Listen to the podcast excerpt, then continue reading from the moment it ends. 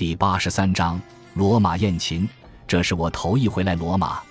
我出生于乡下的一个普通家庭，今年虽然只有二十四岁，但在社会上也奔波闯荡了好几年，对生活有着清醒的认识。我知道，生活只是一场彻头彻尾的谎言。我更明白，如今的社会是一个现实的社会，罗马更是一个物欲世界，而我只是个一文不名的穷小子。因此，在罗马，什么浪漫呀，什么一见钟情呀，统统与我无缘。到达罗马第一天。我首先参观了罗马的几处著名景点。罗马的风光虽然没有传说中那么美，但由于心中早有思想准备，所以并未感到非常失望。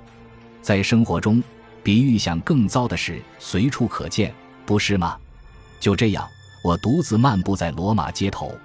罗马果然是一个既古老又充满现代气息的城市。街道两边的店铺牌匾上闪烁着霓虹灯。店铺门前的喇叭里传出各种音乐，街道上的汽车川流不息，车灯映在行人的脸上，幻化出斑斓的颜色。夜幕渐渐降临了，人们匆匆地赶赴自己的夜生活。罗马的夜生活相当丰富，罗马市民习惯过丰富多彩的夜生活。只有我这个外乡人，漫无目的地、孤独地在街上走着，我觉得自己根本无法融入这个城市。看着街道上行色匆匆的人们，我突然觉得自己很孤独。此刻，我感到有些伤感，但也感到些许自豪。作为一个外乡人来到罗马这样的大都市淘金，这本身就是一种莫大的勇气。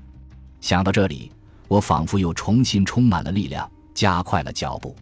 我走进罗马一条繁华的商业街，街道两边是各色食品店和咖啡厅，在街道一侧。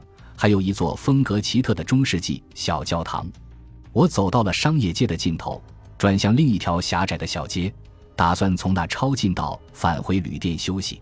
这条狭窄的小街估计有上百年的历史，路两边斑驳的石阶就是最好的证明。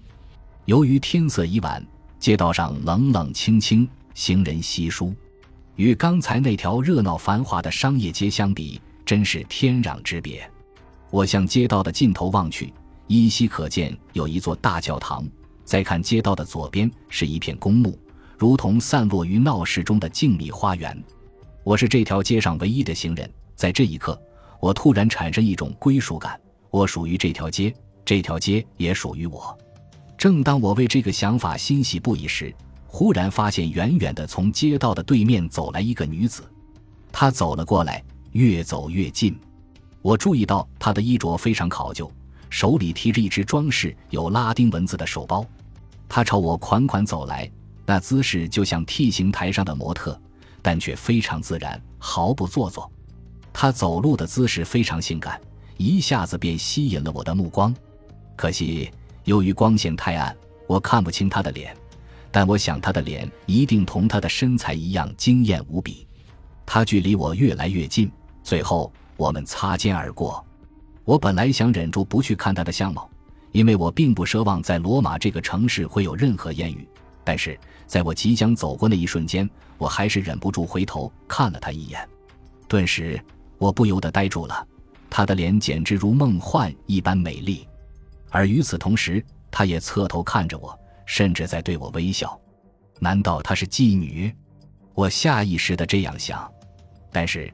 我很快就否定了自己的猜测，妓女的笑容充满了功利和谄媚，而她的微笑却无比清纯，清纯的简直令人不忍产生任何非分之想。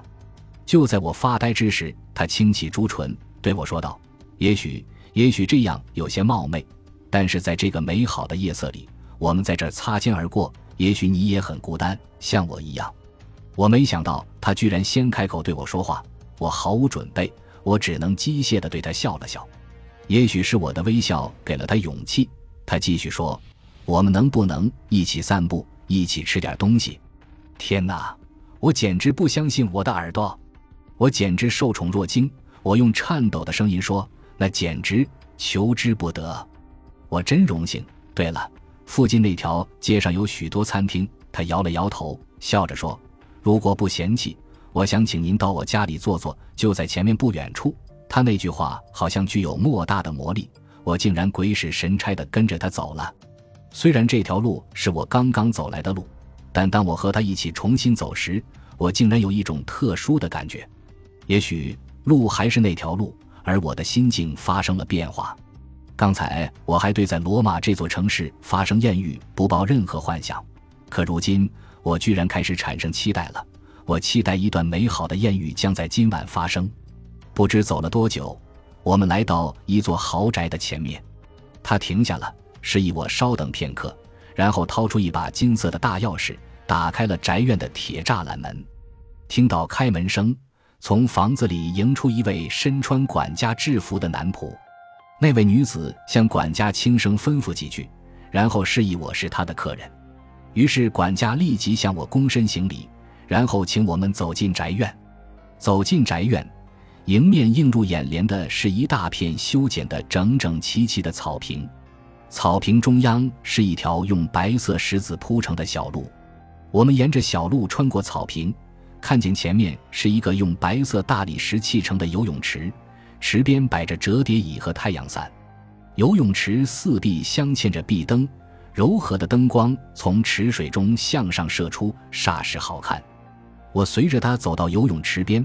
我们俩坐在折叠椅上聊天，我年轻，长得也帅气，曾经谈过几次恋爱，所以并不缺与女孩约会的经验，尤其是与女孩闲聊，更是我的拿手好戏。虽然我来自偏远的乡下，但我从小就博览群书，知识非常丰富。于是，我和他从罗马的历史聊到罗马的神话传说，从罗马的文化又聊到罗马的风土人情，很快。他就被我广博的知识面和精湛的口才吸引了。殷勤的男仆为我们端来加了冰块的红葡萄酒，酒杯中流光溢彩，如同泛着光芒的红宝石一般。他举起酒杯，微笑着向我致意。在一片浪漫的情调中，我们轻轻碰杯，酒的味道芳香馥郁，清爽宜人，喝下去之后令人感到浑身暖洋洋的。这种美酒简直是我前所未见。正当我诧异之际，他仿佛看透了我的心思，向我解释说这是产自波斯的美酒。几杯酒下肚，我聊天的兴致越来越高，而且我也渐渐确信，一段美好的浪漫也许今夜就要发生。他似乎也有同感，他媚眼如丝，一对美丽的眸子若即若离地注视着我，他的嘴唇半起半闭，似乎在对我暗示着什么。可这时，我开始有点清醒过来。这浪漫来的太快太突然，以至于我不敢相信它是真的。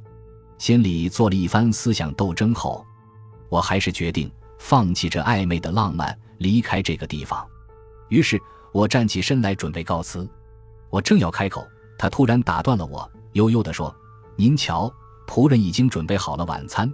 如果您不介意的话，我想请您与我共进晚餐，因为我一个人很孤独。”我知道这请求很冒昧，甚至您也许会认为我另有所图。毕竟，我们我们刚刚认识不久，若是换了我，我也会产生疑惑。不不不，亲爱的小姐，对您的诚意我百分之百信任。坦率地说，您身上有一种无法言表的气质吸引了我。虽然我还不太了解您，但我能感觉得到，您与罗马那些无聊的富家子弟截然不同。我的直觉告诉我。您绝对是那种既有性格又有深度的男人，所以我请求您再陪陪我。他既然这样说，我又怎能再开口提告辞的事儿呢？我本并不相信天下有浪漫存在，更不相信浪漫会降临在我身上。然而，在今夜，浪漫却实实在在地发生了。虽然我对罗马一直充满戒备之心，但如果此时我告辞离开，我会终生遗憾。从我心底里。还是对浪漫充满渴望的。我开始相信，生活并不是彻头彻尾的谎言，生活总有美丽的一面。我留下来与他共进晚餐，那真是我这辈子见过的最丰盛的晚餐：龙虾、火鸡、牛羊排、馅饼、水果，还有杜松子酒。仆人们穿梭不停，忙着上菜。用过晚餐，仆人们不知不觉间已经离开。就留我们二人在庭院里，我们坐在庭院里的沙发上，欣赏着诱人的月色。不知什么时候，他已经依偎在我的怀里。我们什么也没说，就这样依偎着。时间过了很久，他站起来，轻轻牵着我的手臂向房子走去。我就任由他牵着我的手，和他一起步入他那豪华的宅地。走在光滑的大理石的地面上，我们的脚步声在宽阔的大厅里回响。可这脚步声还不如我心跳声来得更强烈。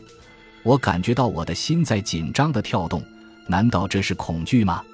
不，绝不是。当浪漫来敲门的时候，我绝不会恐惧，相反，我会兴奋地开门迎接他。在他的引领下，我们走上楼梯，直接来到他的卧室。他按动墙壁上的开关，悬吊在天花板正中的吊灯发出了明亮的光。首先映入眼帘的是房间中央一只豪华的大床，在床头还挂着一张他的全身照片。照片上。他身穿一袭薄如蝉翼的纱衣，姿势撩人。我回转头再看他，却发现不知什么时候，他已经把外衣脱去。今晚发生的一切对我来说，好像是在做梦一般。我刚才说过，我是一个渴望浪漫的人。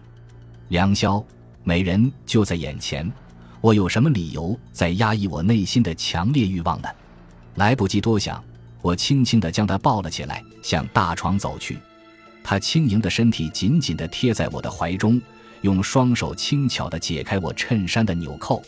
在强烈的兴奋和热情之下，我的大脑已经不做任何思考。这就是真正的浪漫，这就是美妙的生活。我们赤裸地在床上相拥。当我正要亲吻他那炽热的双唇时，我突然觉得有点不对劲。是哪里不对劲呢？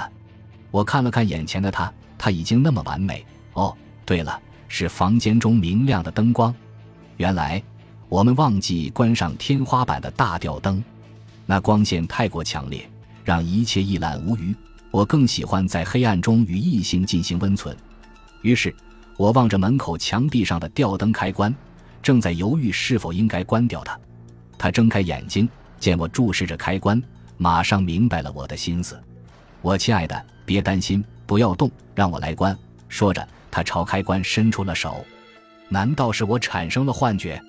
只见他的手臂不断变长，伸出床外，穿过窗帘，跨过地毯，横穿过长长的卧室，在明亮灯光的映射下，投下巨大的阴影，仿佛一条黑黑的蟒蛇。他的手臂一直伸到十几米外门边的墙上，指尖触及了开关，咔嚓！随着清脆的一声，房间里陷入了无边的黑暗。感谢您的收听，喜欢别忘了订阅加关注，主页有更多精彩内容。